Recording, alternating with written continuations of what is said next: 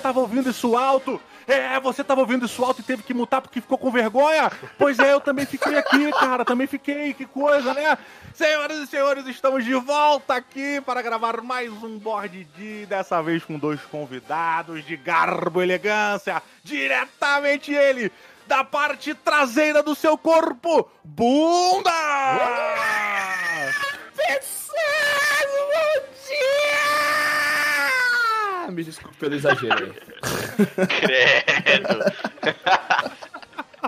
E ele, ele é o cara que veio e veio bem, veio grande, Vinzão! Olá, tudo bem? Como vão vocês? Ela é muito garbo e elegância mesmo, né? Senhoras e senhores, hoje estou com dois convidados diretamente do Game Chinchila, o maior, vou botar um dos maiores para não ofender ninguém, mas um dos maiores canais de criação de conteúdo de RPG aqui da internet brasileira. Olha só, os caras que vêm trazendo, revolucionando aí a maneira de produzir conteúdos exatamente agora é através da mediunidade, não é isso? Exatamente. A gente anda psicografando aí algumas regras de de D&D, de, RPG em geral, sacou? Porque você nunca sabe, as coisas, as coisas quando elas vêm do futuro, né, elas passam pelo mundo espiritual antes. Você sabe que a gente não pode falar esse tipo de entendi. coisa, né, Visão? Que pode dar problema pra gente aí, tá, cara? É verdade, é, Esse é segredo, Edi. aí, Depois você corta isso. Corta essa parte aí. Pode deixar, eu vou cortar. Mr. Bilbo, where are you off to? Don't stop, I'm already late. Late for what? I'm going on an adventure.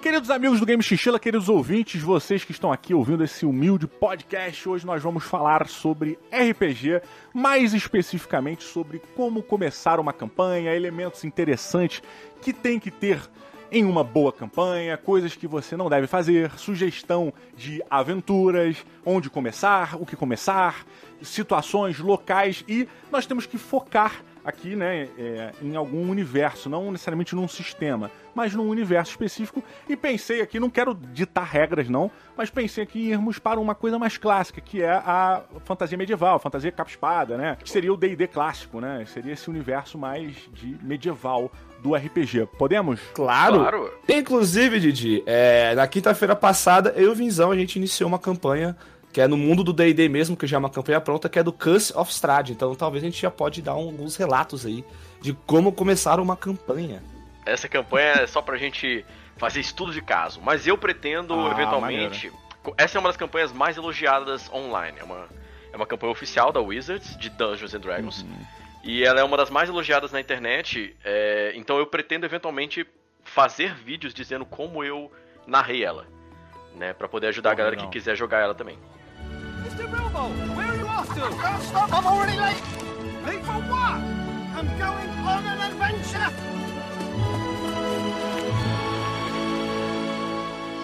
Assim, pra começar, eu não vou me ater só ao D&D. Apesar do D&D ser o, o sistema mais clássico de todos, ninguém precisa se, se prender a um sistema só pra jogar, né?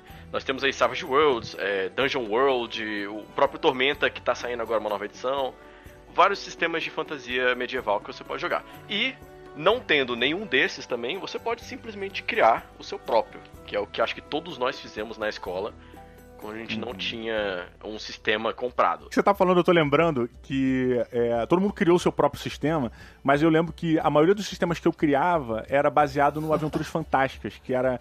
Tinha livro, os livros jogos do Steve Jackson, do Ian Livingstone, né? Que saíam aqui pela. Chegou. Eu não lembro qual é a editora, cara. Era aventura solo? Aventura Solo, é o, o livro-jogo. é, eu tinha toda a coleção até o 14, cara. Do primeiro ao 14 do- dos clássicos, agora a Jambô tá relançando tudo. E eles fizeram uma reestruturação dos livros-jogos. E aí eu sei que num determinado momento você tinha uma série de livros-jogos e eles lançaram o livro Aventuras Fantásticas, que era um mini RPGzinho, um livrinho que usava as regras da, da Aventura Fantástica, do- dos livros-jogos, pra você criar o mundo que você quisesse. Isso era um RPG, tipo um GURPzinho ali, que você podia fazer as suas paradas. Eu só tive um contato, mas foi, acho que um dos primeiros, os primeiros contatos com RPG foi também uma aventura solo desses de livretos, que era, o nome era As Montanhas Chamutante. Que era muito maneiro. Eu mesmo, como. ah, É, o nome dela As Montanhas Chamutante. Chamutante com S. E eu lembro que eu era moleque, eu devia ter uns 8 anos de idade. E eu não conseguia ganhar aquele livro, nunca ganhei. Mas é um livro mesmo? É um livrinho, é um livrinho de aventura solo. Desse que você vai tomando decisão. Tipo, Caralho. você quer, você quer ir pela floresta ou você quer ir por dentro do rio? Aí vai pra página tal, pá, não sei o quê. E esse foi um dos primeiros contatos que eu tive com RPG. O primeiro o RPG que eu joguei, que eu lembre mesmo, era baseado em Final Fantasy Tactics, que é um jogo de. Tô ligado. Da época de PlayStation, que, pô, pra mim é um dos melhores jogos da vida, assim, disparado. Então a gente jogava baseado naquilo. Mas assim, Foda. tudo regra criada, sem balanceamento nenhum. Eu lembro que lá no final do uhum. jogo eu e, eu e o meu eu tinha um chocobinho, a gente dava, sei lá, 10 de 12 de dano, mais não sei o quê. zero balanceada, tá ligado? Mas eu me divertia pra caralho. E rolou uma campanha, tipo, de seis meses, um ano, assim, com meus brother. Isso todo mundo embaixo do bloco jogando com 9, 8 anos de idade, tá ligado? É por essas outras que eu digo que não tem necessidade de você sair comprando um sistema se você nunca jogou RPG.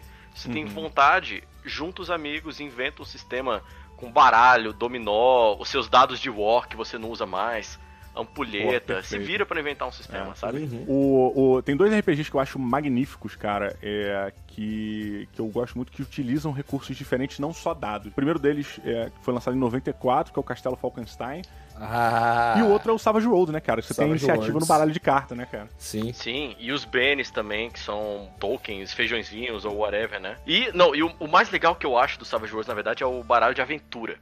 Ah, Porque sim. essa é, é uma ferramenta, cara, que eu, eu sou apaixonado por ela. Todo o sistema de RPG que eu vejo, eu coloco. É uma ferramenta que é mais pra galera é, avançada no RPG que chama de intervenção de narrativa. O RPG, para quem não sabe, não sei se as pessoas que estão escutando esse podcast aqui, geralmente é composto de um mestre e vários jogadores, né? Uhum. Um ou mais jogadores. E o mestre ele vai conduzindo a aventura e os jogadores vão só interagindo com o que o mestre está narrando. Porém, com a intervenção narrativa, que é o baralho de aventuras do Savage Worlds e outras mecânicas, o jogador toma as rédeas da situação e insere uma coisa no, na narrativa do, do mestre, né? Então é muito engraçado, tipo, pô, vocês estão lutando contra o um vilão e tal, aquele combate ferrenho e tal, tudo tenso, os jogadores estão quase morrendo, aí um dos jogadores pega e puxa aquela carta de intervenção narrativa. É, discurso do vilão. É. Aí o vilão, no meio do combate, fica uma rodada inteira fazendo um discurso. Maneiro. Porque é por isso que é o meu plano e não sei o que lá e tal. Pô, isso é sensacional. É como se o jogador virasse o mestre ali por uma cena ou por uma rodada, tá ligado? Que ele bota coisas que ele quer dentro ali do cenário e o mestre tem que se adaptar. Uhum. Tem outro livro também, tem outro sistema também que faz muito isso, que é o Terra Devastada. Muito bom e tem um sistema que você pode também, é tipo, os jogadores estão numa cidadezinha que só tem casa e tem um monte de zumbi na, entre as casas e tal. E um dos um jogadores usa essa intervenção para falar, tá, mas entre as casas o pessoal construiu pequenas pontes.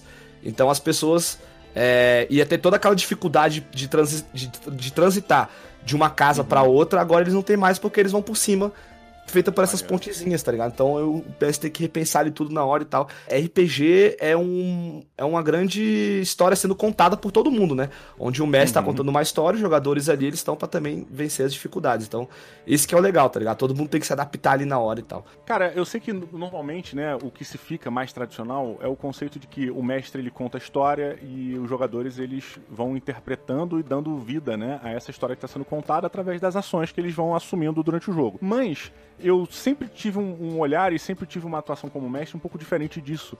Eu nunca, nunca vou dizer nunca, né? Eu já fiz, obviamente, aventuras né, escritas e tal, e contei, mas é, por regra, eu nunca, depois que eu me entendi como mestre, entendi o meu estilo de mestrar e o que eu gostava de fazer realmente, eu nunca definia o que, que a aventura ia ser, saca?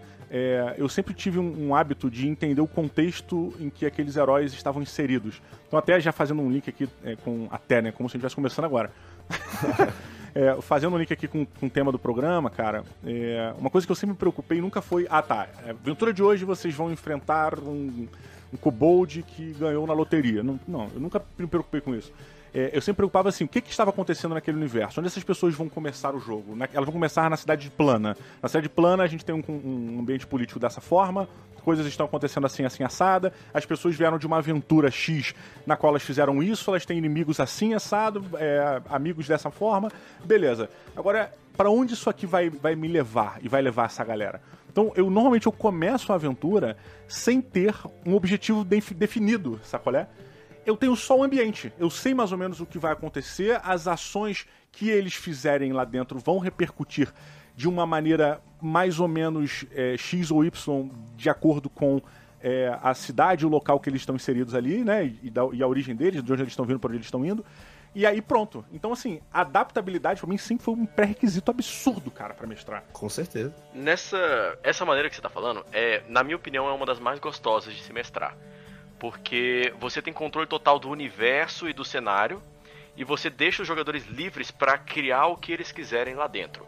É, modificar a política de uma cidade, criar a guerra contra o rei, ou, ou a paz, entende? Você não, não necessariamente tem um objetivo final. Mas existem duas formas de você conduzir campanhas de RPG, e óbvio, uma grande zona cinzenta entre essas duas formas. É, é sério. É sério, ó, você pode chegar a 8 ou 80, entendeu? A forma 8 seria a Railroad, que é uma aventura nos trilhos. Uhum. É, a maioria dos jogos eletrônicos, elas têm que ser no- nos trilhos, né? Fora GTA, Skyrim, esses jogos open world, Witcher. é muito fácil você... Witcher. É muito fácil você fazer uma aventura é, nos trilhos, porque o jogador vai seguindo exatamente os eventos que você programou. E aí meio que vira um filme. Essa forma é uma forma mais fácil para os mestres iniciantes, porque você conduz o jogador, você bota aquele cabrestozinho e você conduz os jogadores exatamente para onde você quer que eles vão. E aí eles não têm como te pegar desprevenido, como mudar alguma coisa do mundo. Mas ela costuma ser uma forma que deixa os jogadores um pouco mais sem liberdade. Uhum. Enquanto que a outra forma é uma forma onde você, como mestre, domina o seu cenário, você domina cada cantinho, cada nação, cada reino, cada caverna, e o jogador, no dia, ele pode falar: ah, hoje eu quero ir pra caverna. E aí você, beleza, você consegue guiar ele pra caverna e vai. Na próxima sessão, se ele falar: não, agora eu quero pegar um navio e desbravar os mares e virar pirata. Você fala, beleza, vamos pro navio e tal, porque você tem coisas criadas no seu cenário. Aí o jogador se sente muito mais livre. Mas, a adaptabilidade e o improviso do mestre faz com que você vá guiando os jogadores em direção ao que você quer, mesmo que eles sintam que estão livres. Mas você, vocês levam isso pra um lado é, é, maquiavélico? Já aconteceu N vezes do Vinzão preparar uma masmorra cabulosa, preparar um monstro cabuloso e os jogadores fazerem alguma cagada que eles pulam a masmorra inteira e vão direto pro último boss, ou matam o boss no primeiro hit, e o Vinzão, tipo, pra ele, ele fica O tempo chateado. todo, tempo todo. Fica, mas pra ele é de boa, sacou? Então ele, ele se adapta. É porque eu acho que esse modo que você falou é, de, de- de- é engraçado, é engraçado. Depois se quiser, ele pode contar as histórias, ele tem histórias muito boas sobre isso. Mas é, essa ideia é sobre você ter controle do cenário e não do- da sessão em si, pode parecer até meio estranho, mas acho que pre- é, precisa de uma preparação muito maior. Porque é muito diferente você ter controle de todo aquele mundo, né, do que você preparar uma aventura ali rapidinha pro pessoal fazer num dia, tá ligado? Por mais que a pr- primeira aventura que você faça, ela não seja. é, o universo não seja muito bem definido, por mais que você não tenha ainda personagens ou uma ambientação clara, você não tenha é, a parte socioeconômica é, bem estabelecida de uma região, né? Esta primeira aventura ela já vai gerar elementos que vão alimentar as próximas aventuras. Então, o cara passando por uma cidade específica e essa cidade específica tem um- uma feira que acontece a cada 15 dias, a quantidade de elementos que só o fato de você saber que existe uma feira que acontece quinzenalmente naquele determinado local, naquela determinada localidade, a, a a maneira como isso vai influenciar a região ao redor já é absurda, porque olha, imagina só, o cara, você sabe que de 15 em 15 dias tem aquela feira.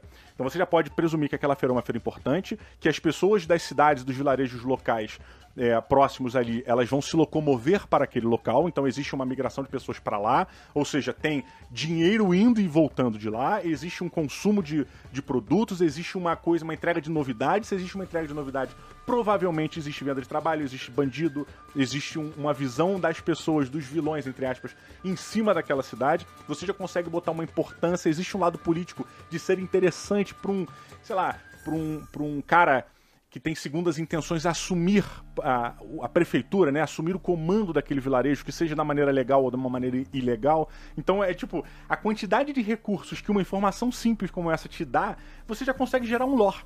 E na verdade, o que eu vejo é muito assim, você não precisa ter 100% da ambientação e da construção de tudo que está acontecendo ao redor, mas você precisa fazer com que os jogadores percebam que existe uma coesão ao redor deles, que as coisas todas fazem sentido. Isso que ele fez agora não acaba aqui. Ou seja, a ação dele tem uma reação e essa reação ela reverbera. Cara, ele encontrou um vilão, na hora de matar, lá tá numa caverna, encontrou o cara que tentou roubar a parada dele, em vez dele matar o ladrão, ele fala, cara, olha só, mete o pé daqui, eu não vou te matar agora não, vai embora. Porra, se daqui a três aventuras tu é assaltado e no meio desse assalto você é reconhecido pelo O cara que cara. salvou, Reconhece né? o cara? Porra, isso na cabeça do jogador é foda, cara. Ele percebe que a ação que ele fez há Verdade, duas verdade. partidas atrás tá ecoando até agora. Isso dá uma sensação de vida no jogo e, e bota Sim. você dentro da imersão do mundo, que é absurdo, né, cara? Confesso que até fiquei, fiquei meio arrepiado, porque uma parada que eu gosto muito do, do- do- do- de jogar com o Vinzão, principalmente no cenário que ele criou, que é a, que é a ferradura, é porque é realmente, velho, o Vinzão ele usa muita coisa que a gente fez em sessões passadas, com personagens passados que a gente jogou. Ele, cara, e pra mim isso realmente dá uma vida tão grande, cara. É muito emocionante eu estar andando numa cidadezinha com um aventureirozinho level 2 lá em Nova Garla, feliz e contente. e do nada vem o meu personagem level 10, que eu usei ele, que terminou a campanha, passando na minha frente me Caraca, cumprimentando, tá ligado? foda. Cara, isso é uma parada muito maneira, tá ligado? Me amarro muito. Já nisso. tentou se roubar no jogo? Não, nunca tentei, não. Olha aí, essa é uma boa, hein, bunda? Eu gosto muito dos meus personagens antigos, cara. Não, não- não teria coragem. Welcome, Master Baggins, to the company of Thorin Oakenshield. Não é muito simples pra quem tá começando fazer toda essa in- integração. Sabe, você utilizar o que está sendo conduzido. Óbvio que é desejável, mas as pessoas costumam ter dificuldades mais simples num primeiro momento. Que é como manter os jogadores é, divertidos, como fazer com que eles voltem na próxima sessão, porque às vezes um mestre de primeira viagem erra muito, faz, faz coisas os jogadores falam, ah, RPG nem é tão divertido assim, aí os caras não voltam, né? Então, eu não sei, tem que. Eu, eu fiz bastante coisa de game design, isso que você tá falando tá completamente dentro do game design, que é você nunca inserir elementos que vão ser utilizados só uma vez, né? Então, se você bota um monstro que os jogadores vão derrotar, aquele monstro tem que fazer parte de uma cadeia de, De eventos. de né? eventos para você chegar daqui a quatro cidades Legal. e ter uma menina que nunca fazia aquele aquela rota de comércio e agora ela tá fazendo porque você matou o monstro cinco sessões atrás. Sabe? É, mas es- essa é uma coisa que Pô, os mestres magnífico. muitas vezes esquecem. Claro, é desejável ter isso, mas inicialmente eu, eu ia preferir que os mestres olhassem para os jogadores e vissem o que, que é que vai agradar cada um daqueles jogadores. Né? Você tem aquele jogador que ele veio direto do, do videogame, ele vai adorar dar porrada em monstro. Uhum. Ele não quer saber de, de lore, ele não quer saber de explorar Conversinha. conversinha. Aí você tem aquele outro jogador que ele ia estar ali, independente se vocês estivessem jogando baralho, vendo Netflix ou comendo pizza. Ele tá ali porque ele tá com os amigos, entendeu? Ele, tá- ele nem sabe o que, que ele tá fazendo. A Aham. ficha tá na frente dele, ele fica olhando pro mestre sem entender. se- É aquele cara que você tem que explicar o Amor Class todo jogo, né? Cara, o Amor Class tá ali do É, lado do embaixo do hit jogo. point. Esse é o nosso Lucas. Soma destreza com Esse é o armadura. nosso- o cara não sabe nem rolar os dados direito. Por que, que rola aqui e tal? Enfim, Isso que o Lucas joga RPG há 10 anos. é, mas é o preguiçoso. né? Mr. Bilbo, where are you off to? Don't stop, I'm already late. Late for what? I'm going on an adventure.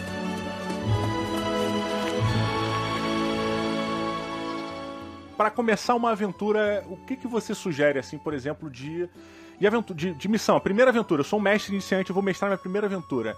O que, que você sugere de ideias para esta primeira jornada? Cara, engraçado você falar isso porque eu não sou mestre, eu sou jogador. Mas, calma, calma. Melhor ainda, porra. Calma, Melhor calma. ainda, eu melhor estou querendo narrar é, mais pra frente. É, quero fazer um Deadlands, que é um mundo dos- dentro Porra, do Savage. Worlds. Só que eu quero fazer no cangaço brasileiro. Eu quero Olha aí, ambientar no cangaço caraca. brasileiro. Então eu vou usar algumas coisas de outros jogos também e tal. O Deadlands, pra quem não sabe, é, uma, é um cenário de Savage Road. Savage Road é um sistema de RPG é, lá de fora, começou independente, hoje em dia realmente é bem conhecido aí no cenário do, do RPG. E o Deadlands, ele era um RPG solo que, que entrou pra esse universo do Savage Road, cara, e ele é do Velho Oeste. Ele é um Velho Oeste meio fantástico, onde você tem portais demoníacos, uma coisa assim, que vão abrindo pelo, por todo o Oeste americano, e você tem essa questão de ser um cowboy ou al- alguma, alguma persona aí de 1890 ou 1900, alguma coisa, que tem que enfrentar é, fora os bandidos, né, ou a polícia, ou, ou o xerife da cidade, você tem que enfrentar ainda criaturas demoníacas. Exatamente. Que chamam até de Oeste Estranho, né? Porque tem zumbi, tem Yeti, tem um monte de coisa louca dentro disso. É, mas eu acho que se é uma aventura, se você tá começando uma aventura de level 1 mesmo, uma coisa que eu gosto que o Visão faz bastante é fazer a sessão zero. Eu acho isso é muito importante. A sessão zero é justamente quando ah, os jogadores e o mestre se encontram para eles criarem os personagens ali na hora. é, e, ter, e começar já formar um vínculo com o grupo, né? Que eu acho uma coisa importante é o vínculo do grupo. Porque se o vínculo não tem grupo, aí acaba que tem uma sessão, daqui a pouco tá indo um pra um canto, outro pro outro. e o povo nunca mais se encontra e, e acaba, né? Então eu acho que talvez a primeira missão é, tenha que ser alguma coisa mais simples, tipo, ah, roubaram alguma coisinha de mim, vai lá atrás, né? Pra poder fechar esse primeiro, esse primeiro vínculo, assim, né? Já começar a formar o grupo a partir dali. Eu acho que quando eu for mestrar, eu vou fazer alguma coisinha assim. Calma. Eu faço Maneiro. isso quando eu estou jogando, quando eu estou fazendo com campanhas, tá? Porque e com jogadores experientes. Eu não recomendo sessão zero para quem vai, para quem nem conhece RPG direito, para quem quer começar no RPG. É, o ideal para quem quer começar mesmo é você já dar o personagem pronto pra galera. Sacou? E falar, olha, tem uma masmorra que um rei morreu há muito tempo atrás, tá cheio de tesouro, vai lá e pega os tesouros. É isso, para mim é a aventura mais básica uhum. de todas. É, entra na masmorra, quebra tudo, explora, foge das armadilhas e traz o tesouro pra cá pra você ficar rico. Bem classicona, né? Bem classicona, né? Para uma primeira sessão, eu acho importante ter combate, ter exploração e também ter conversa. Eu acho que fica. Acho que uma sessão que mescla isso fica bom. Você citou a questão da, da, da aventura zero, né? Do, do, personagem nível zero e da aventura pegando esse início. É, eu tive a primeira vez uma experiência com isso que foi com o Dungeon uhum. Crawl Classic. É, Dungeon, Dungeon Crawl. Dungeon Crawl Classic, que é o DCC, que é um RPG old style. É, lançado pela editora New Order aqui no Brasil. Basicamente, ele é um RPG mais simples. Apesar de ser uma chaproca, o livro ele tem, sei lá, 3 milhões uhum. de páginas é maravilhoso. Ele, para mim, é, é, é, é, o RPG como eu gosto, tá? Em sua essência, assim. A arte dele é muito é, louca, cara. É muito pulp, cara. É muito. É a Bíblia. Parece mesmo, cara. Bíblia. E é ele é um RPG que não te dá tanta liberdade de fazer as coisas, porque ele busca realmente as paradas antigas, mas ele tem uma coisa muito interessante, que é isso. Você, quando começa a jogar, você faz um personagem nível zero. Na real, você faz quatro personagens nível zero, porque o personagem nível zero, a mortalidade, a taxa de mortalidade dele é tão alta que de quatro personagens, o mais. É, a média é que sobreviva um, ou nenhum. Ou nenhum. Então, tipo, eu joguei recentemente com a galera lá do. Com o Balbi lá no Perdidos no Play, cara. Uhum. É, eu fiz quatro personagens e perdi todos. É. Não, eu, eu joguei com. Foi o Balbi narrando também, a Salada de Ratos, que foi a aventura que ele mestrou. Ah, fiquei sabendo dessa aventura. Lá no canal do Azecos. E eu, os meus personagens, cara, pô, eu sou RPGista das antigas, né? Eu tava sobrevivendo com todos eles. A galera saiu perdendo personagem, eu tive que doar meus personagens pros outros jogadores. Caraca, é, bicho. E eles ainda conseguiram perder os meus personagens e roubar mais personagens. Que eu fiquei chateadíssimo. Teve, teve um jogador que perdeu sete personagens. Caraca! Ele perdeu os quatro deles e mais três. É. Cara, dos outros, né? Dos Apostou outros. com o dinheiro dos outros. Exatamente. Wait!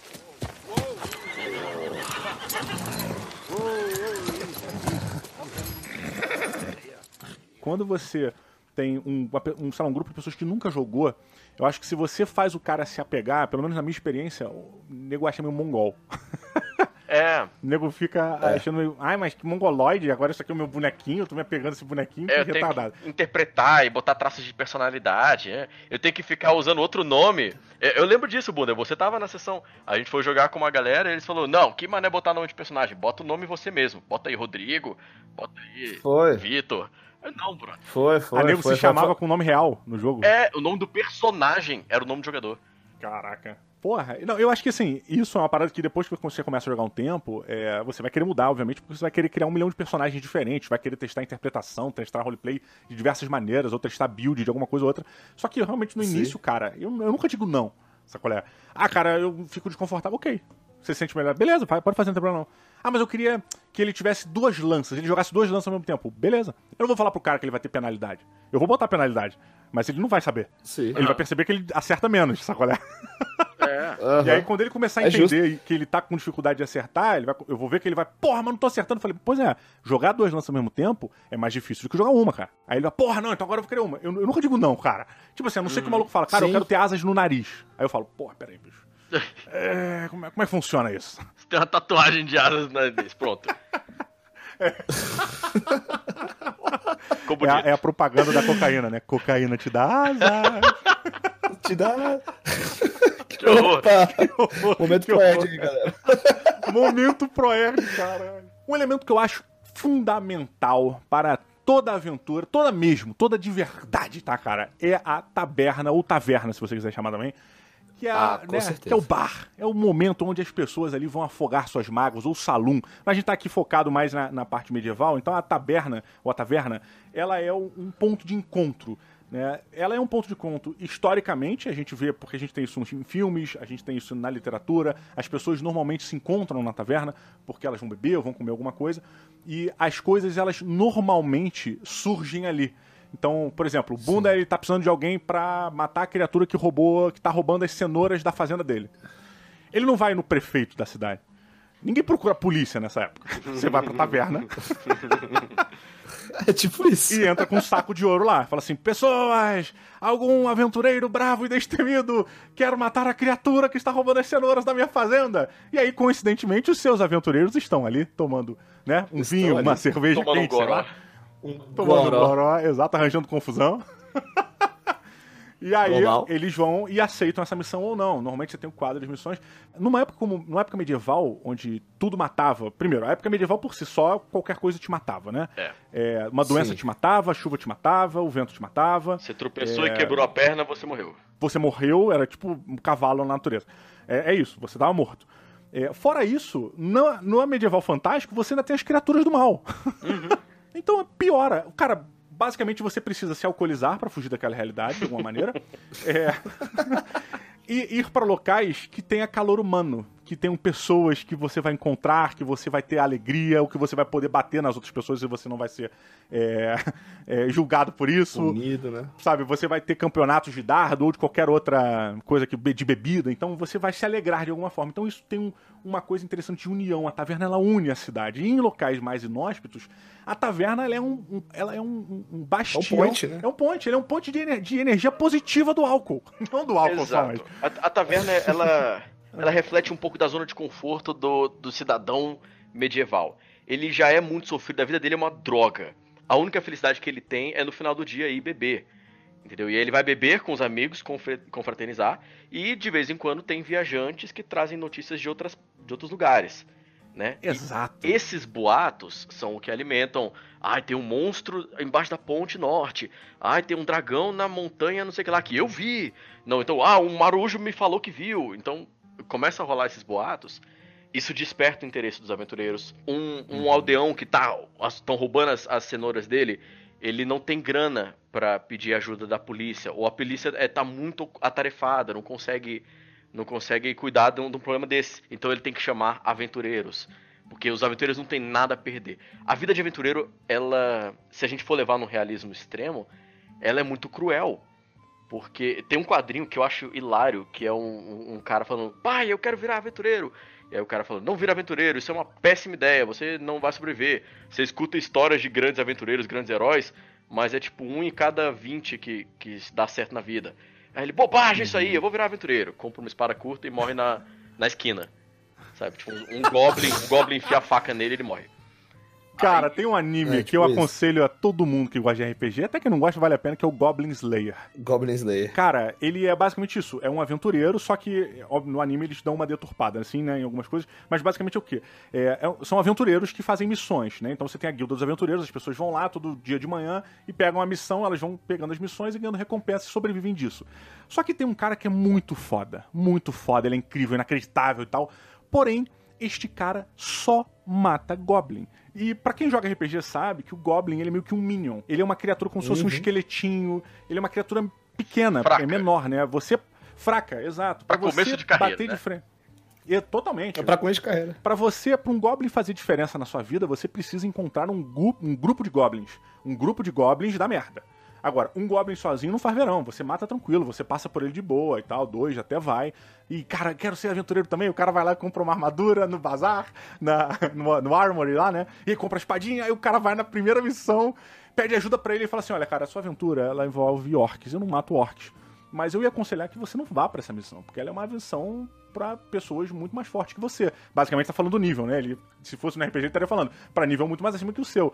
Ele, ah, aí o cara, aí o adolescente, não, mas é, vai me dar um tesouro muito bom, e eu vou poder comprar uma armadura de placas e o meu cavalo de guerra e parará, parará. E aí ele, cara, olha só, beleza, você vai, mas tipo, eu acho que vocês vão se dar mal. E aí os caras vão, maluco, o cara pisa na caverna, puf, acabou.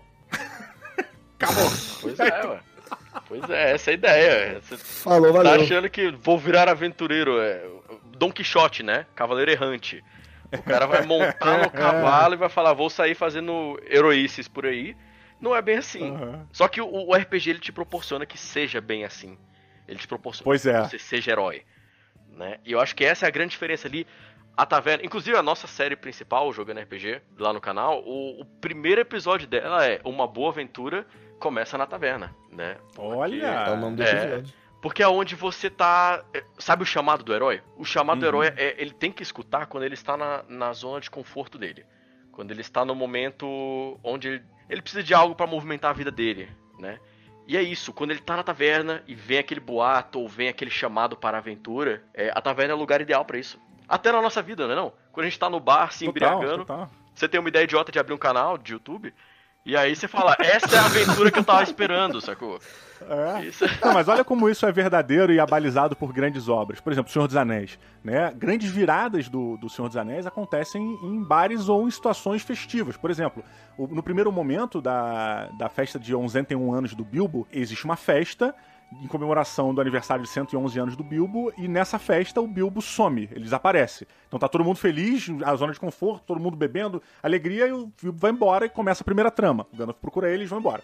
Beleza, aí o Bilbo vai embora, sumiu. O segundo momento é o Gandalf aparece, pede pro Frodo levar o anel até Bri. E fala que vai encontrar com ele na taverna de Bri. Quando ele chega na taverna de Bri, eles começam a beber. O Merry e o Pippin enlouquecem, né? Começam a fazer merda como Passa ficou louco. ficou louco. Exatamente. E aí a história começa é, ali. Mais forte, porque eles encontram o Passo Largo, é, começa a perseguição. Já tem uma perseguição, né, até eles chegarem e tal, mas ali começa a Dos jornada real, né? Deles fugindo e o caralho, indo lá, o Passo Largo guiando, aquela, aquele confronto mais próximo e tal. Antes era só uma ameaça que vem. Não tinha uma certeza. A partir da taverna, as coisas se concre- concretizam. Um outro elemento que a gente comentou por alto aqui, que eu acho também interessante pra você começar, né, ou, ou usar nas suas aventuras, são as guildas, cara. Porque você tem essas organizações na cidade, desde guildas de ladrões, guildas de magos, guildas de aventureiro, guilda de comerciante, e todos esses, esses ambientes, né, esses locais, têm regras próprias, tem um contexto específico que, bicho, por eles sozinhos, só pra você falar, ah, beleza, vocês chegaram lá na guilda dos comerciantes. Meu irmão, você já tem implícito aí um milhão de coisas pra você falar. Você já sabe que os caras têm a ver com dinheiro, os caras trabalham com comércio, é, eles vão visar o lucro e, bicho, é, é bagulho de negociação aqui. Tu vai provavelmente fazer uma missão e o cara vai tentar botar teu preço lá embaixo. as missões que você vai ter ali vão ter provavelmente a ver com escoltar produto Mercadoria. ou resgatar com mercadorias, Buscar um produto né? precioso. Previsão, a gente também jogava RPG com um mestre nosso, o Tite, que ele tinha lá a filiação das guildas, tá ligado? Que era FIAS, tu lembra qual que é? significava Federazione FIAS, velho? Internazionale, a Société... Não sei, algo assim. A Né, né, né. Era- Era uma zoeira com FIFA, tá ligado? Que era com FIFA. E a gente tinha a nossa guilda lá, que a gente criou a nossa guilda, a gente era rank. Você começa. Tipo, e as guildas têm rank, né? Você vai fazer, cada missão que você vai fazendo, você vai ganhando umas pontuações e você vai tendo acesso a mais coisas. E a gente tinha a nossa guilda lá, que era a Vamp Nation. Só que era de Vampire Elimination. A gente era uma guilda especializada em matar E a vampiro. gente nunca Caraca, Só encontrou que a um gente nunca vampiro. matou um vampiro. Ah, mas peraí, vocês podem dizer até que os vampiros não surgem pra vocês porque eles têm medo de vocês. Óbvio, era o que a gente dizia. Claro. Essa era a nossa história. Exatamente. É, cabuloso. Então, mas mesmo assim, é- era um sistema bem legal que a gente usava. E era aquele nível, né? Pô, o cara olha pra você, você vê que, que você é um aventureiro filiado a Fias. E ele vê você usando o broche bronze. Ele não vai te passar uma missão de matar um dragão, ele vai te passar a missão de ir na caverna dos goblins, matar e pegar o sal sagrado dos clérigos de de não sei o que, tá ligado? Do sol. Então, esse sistema de guildas realmente é bem interessante.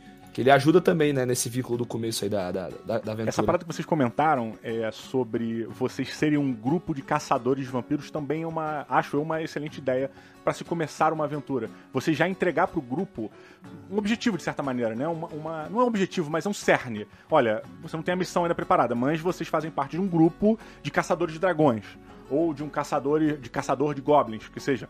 Mas quando você já entrega pro, gu- pro grupo essa denominação, você já construiu um lore ali subjetivo na cabeça da pessoa que tá ouvindo. Que basicamente ele é um especialista na arte de caçar esse tipo de criatura ou de fazer certo tipo de ação. Então isso é uma coisa interessante, né? O ideal é que, é que o mestre faça isso com os jogadores. Que ele fale, vocês são um grupo de caçadores de vampiros.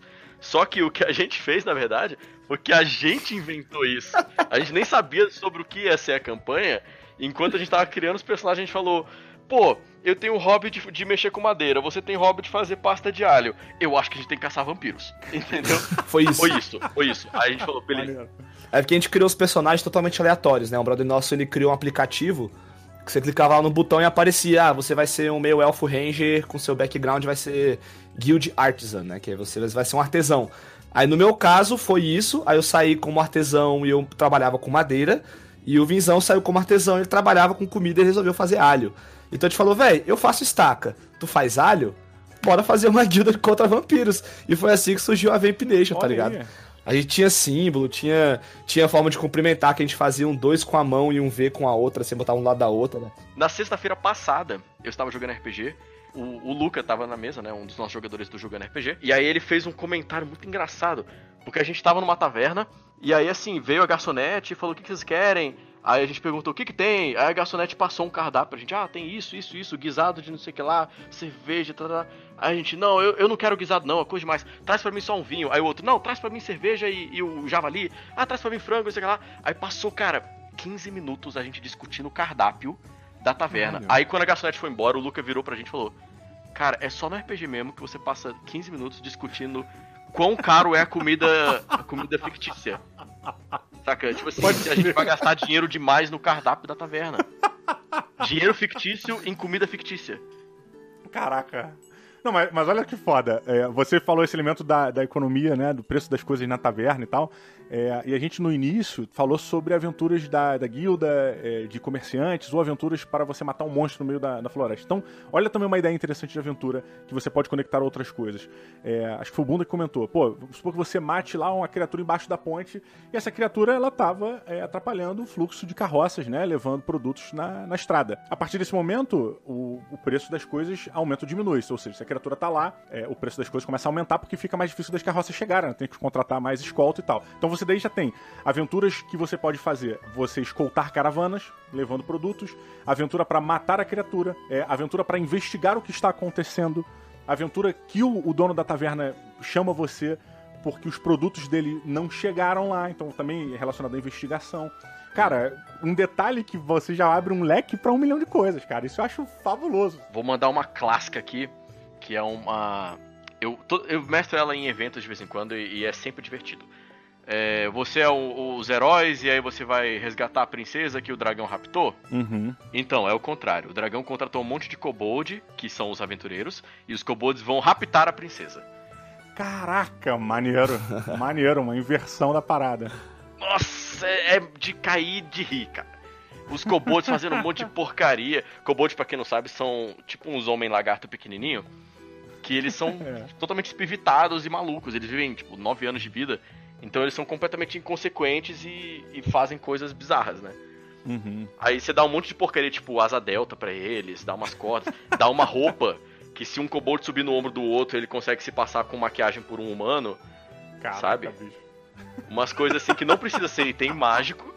Pode Aham. ser umas besteirinhas, mas que os jogadores vão morrer de rir fazendo a aventura. E o Visão tem a mania também de, de, de botar o vilão toda hora aparecendo ali. E ali. E você vai ficando com raiva. E chega no momento final. Eu sempre falo isso que eu sempre tenho um trauma dessa parte. A gente tem uma campanha durante um ano e meio, assim, jogando lá no mundo do Visão. A gente atrás do vilão, do vilão, do vilão. Querendo matar, sentar o pau no cara. E quando a gente finalmente encontra com ele, cara a cara, depois de um ano e meio de campanha. O vilão, o Visão faz um discurso do vilão assim de 10 minutos e o time inteiro. Ah, não, não, não, ele tem razão, é, vamos, vamos, vamos pro lado dele, é isso mesmo, é, vamos, vamos, lá. E eu, não, velho, a gente tá um ano e meio atrás desse cara, velho. A gente tá um ano e meio, velho, tá ligado? Stop, I'm already late. Late for what? I'm going on an adventure. E sobre jogos que têm uma aventura baseada em algo já pré-existente? Por exemplo, eu me lembro que a primeira aventura que eu joguei de RPG foi uma aventura baseada no universo de Streets of Rage 2, um jogo de videogame do Mega. Drive. Pois é, eu era o moleque do patins, de boné vermelho virado pra trás. Sabe qual é? É, então, tipo, Aham. eu peguei um universo já que existia, que a galera. Eu não peguei, né? Eu não mestrei, eu fui, eu fui jogar. Então, o mestre pegou esse universo do Streets of Rage, né? Entregou os personagens pra cada um, a gente já conhecia mais ou menos aquele, aquele mundo todo, aquela situação, já conhecia o meu personagem, sabia mais ou menos o que o personagem fazia. Simplesmente cheguei e joguei. Foi maneiríssimo. Eu lembro até hoje da sensação de eu dar uma voadora de um- do topo de um prédio pro outro e passar por dentro de um helicóptero acertando a cara de um, de um soldado. Foi incrível. Foi incrível. Caceta. Cara, eu, eu mesmo eu acho sensacional. Igual eu falei, o primeiro RPG que eu joguei foi baseado em Final Fantasy Tactics, né? Totalmente com regras inventadas, eu acho muito maneiro. Inclusive, hoje em dia, eu descobri que tem um pessoal fazendo homebrew é, de D&D pra Final Fantasy Tactics. Então, os caras tá adaptando as magias, adaptando jogabilidade. Cara, e eu tô lendo... Acho que é o post, assim, que eu mais espero dentro da comunidade D&D do, do, do Facebook. É o post do cara atualizando as, as novidades que ele fez dentro do desse homebrew que ele tá fazendo, né, do, do Final Fantasy Tactics. Eu acho sensacional. É porque facilita muito, né? É, se você quiser criar, se você não tem um sistema é, comprado pra jogar, eu acho que quando você tem domínio de algum, de algum jogo ou de algum livro que você leu, algum, alguma série, eu acho que facilita muito ali, né, pra você conseguir mestrar e jogar com seus Total, amigos. né? total. Aquilo que a gente estava conversando sobre a forma mais gostosa de jogar é quando o mestre domina o cenário e você tem liberdade para jogar aonde você quiser dentro do cenário. É, se você está jogando dentro de um cenário que, que já é existente e todo mundo da mesa conhece, não só o mestre, por exemplo, Senhor dos Anéis, Matrix, a Hora da Aventura, que inclusive tem o próprio Pô, da RPG. Se as pessoas a- assistiram a série do Hora da Aventura inteira, vai fazer muito sentido quando você falar a princesa. Chi- é, como é que é em português? Bubblegum em inglês? né? Jujuba. A princesa Jujuba aparece e passa uma missão pra você. Você sequer precisa descrever a aparência da princesa Jujuba, Uhum. porque os jogadores assistem a Hora da Aventura e eles já se identificam. Né? Isso, inclusive, mexe com a nostalgia da, da pessoa, com a identificação, que faz ficar muito mais visível, muito mais real a experiência. Por isso que você, quando, quando descreve, ah, eu consegui me ver dando uma voadora por dentro de um helicóptero e passando por outro prédio, é porque você lembra daquela personagem do Streets of Rage dando a voadora e, atravess... e batendo na cabeça das pessoas. Né? Então você tem uma identificação visual e fica muito mais fácil você entrar no personagem. Pois é, eu, eu me questiono se talvez a gente acabe travando um pouco a criatividade é, em cima do universo ali. Fico. Eu não sei, eu realmente tô botando aqui na mesa pra gente né, pensar juntos, mas a partir do momento que todo mundo conhece o universo, existe uma noção de para onde aquilo ali vai. Será que isso não trava também? Ou será que eu tô exagerando? Como é a primeira aventura, não vai fazer tanta diferença? É, Eu acho que é um passo de cada vez. É mais fácil você narrar numa coisa existente porque você vai ser pego menos desprevenido. Você mesmo tem as suas referências mentais, as suas anotações de um filme, de, uma, de um quadrinho que você leu, de um livro. É, então você não vai ter dúvida quando o seu jogador perguntar o que, que tem a leste de, de Corre Rio, entendeu? Aí você lembra do Game of Thrones você fala, não, tem isso aqui. É, e à medida que você for ficando mais confortável com narrar RPG e for tendo aquele comichão para criar seu próprio cenário, para inventar algo criativo, você vai largando aos poucos o cenário pronto. Você vai largando as coisas que, que já estão pré-estabelecidas. Ou até mesmo acrescentar coisas no cenário pronto, né? Você tá igual o Visão do exemplo. Você tá jogando Game of Thrones ali, pá. Nada impede de você acrescentar coisas que não tem na história principal, entendeu? Mas a partir dali você abre um, um leque, uma gama, onde você tem que lembrar também das coisas que você tá Verdade. adicionando, né? Também não adianta você sair adicionando um monte de coisas, depois que você se Entrar perdeu. Aí você já tá num Game of É. Thrones com. É, tá no Game of Thrones com Star Trek, Star Wars, tá ligado? Fala, calma, peraí, vamos, vamos, vamos, vamos, devagar, se a entendeu? Enterprise chega em Westeros, cara. Caraca. Desce lá o Kirk e A os Enterprise. A ser Enterprise eu acho de boa. Porque eu acho que eles iam ficar só observando invisível. Como eles Aham, fazem é com- com, civilizações menos evoluídas. Mas Star Wars ia dar merda. Porque os Ah, bichos iam chegar ser. com o lightsaber e tocar o terror, velho. Senhoras e senhores, neste clima de destruição de outros planetas, nós vamos encerrando por aqui. Queria agradecer demais ao Bunda, ao Vinzão. Entra lá no canal, galera. Quem não conhece aí, puder entrar lá no Game Chinchilla, quiser se inscrever. É um canal bem bacana pra você que quer conhecer um pouco do mundo RPG. E temos todas as mídias sociais aí, Instagram, Facebook. É só procurar Game Chinchilla, que é nóis. É muito bom. O link está aqui nos comentários. É só você clicar aí para você ter acesso. E galera, se você está aqui até agora, fica o meu muito obrigado. Você que ouviu, você que faz parte do PicPay do Board de você que é um carinhoso ou você que é um extravagante. Os carinhosos, os carinhosos fazem doação de um real. Nem mendigo aceita mais um real, mas eu aceito aqui. Seu um real é super valorizado. Eu queria deixar esse agradecimento válido para todos vocês e dizer que semana que vem ou daqui a 15 dias estamos juntos em mais um Board de Senhoras e senhores, muito obrigado e valeu!